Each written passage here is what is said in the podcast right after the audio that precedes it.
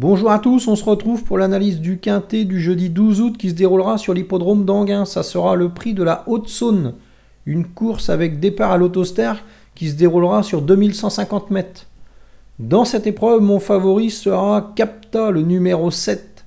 C'est un cheval suédois qui vient de rejoindre les box de Jean-Michel Bazir depuis quelques semaines et il montre vraiment de, très belles capacités. Hein. On l'avait vu terminer troisième à Châteaubriand dans un super lot il y avait Dreamer Boy et Fly Speed notamment ce jour-là.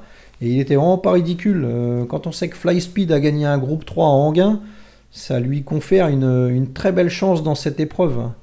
D'autant qu'il a confirmé derrière, il gagnait au trop monté à Mêlée du Maine et il battait Philwell, un top cheval de l'écurie Lévesque qui aligne les bons résultats en ce moment. Donc euh, vraiment ce jeudi là, Alexandre Brivard au sulky, euh, déféré des quatre pieds, bien engagé, numéro en première ligne, euh, ça sent vraiment très bon et il faudra vraiment le, surveiller de très près. Hein. Ensuite, on surveillera Cargo d'Or, le numéro 8. C'est un élève de Yannick Desmet qui présente un profil euh, un peu similaire à Capta. C'est un cheval qui semble avoir un certain retard de gain à combler.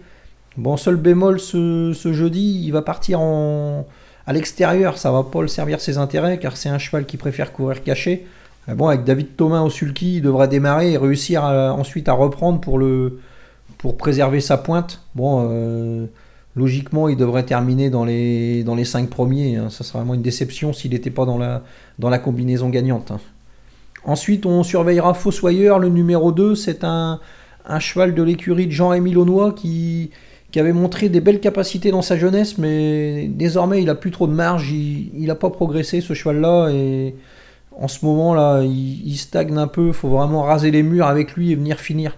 Donc là, avec le numéro 2, euh, ça va être idéal, il va pouvoir appliquer sa tactique. Et en plus, c'est un cheval qui adore les 2100 mètres avec départ à l'autoster.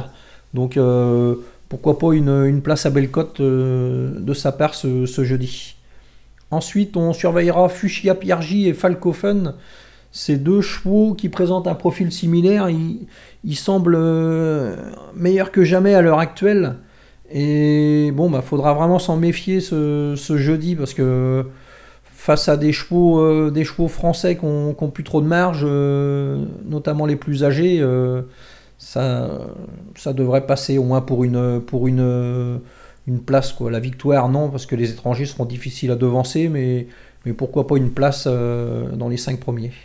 Ensuite, on surveillera Payel, numéro 9 c'est un cheval qui avait terminé quatrième derrière euh, Capta au trop monté à Mêlée du Maine. Donc en classe pure, il semble moins bon.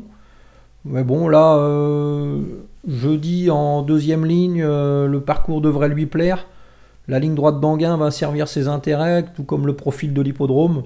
Bon, pourquoi pas une, pareil, une quatrième ou cinquième place, ça serait pas étonnant.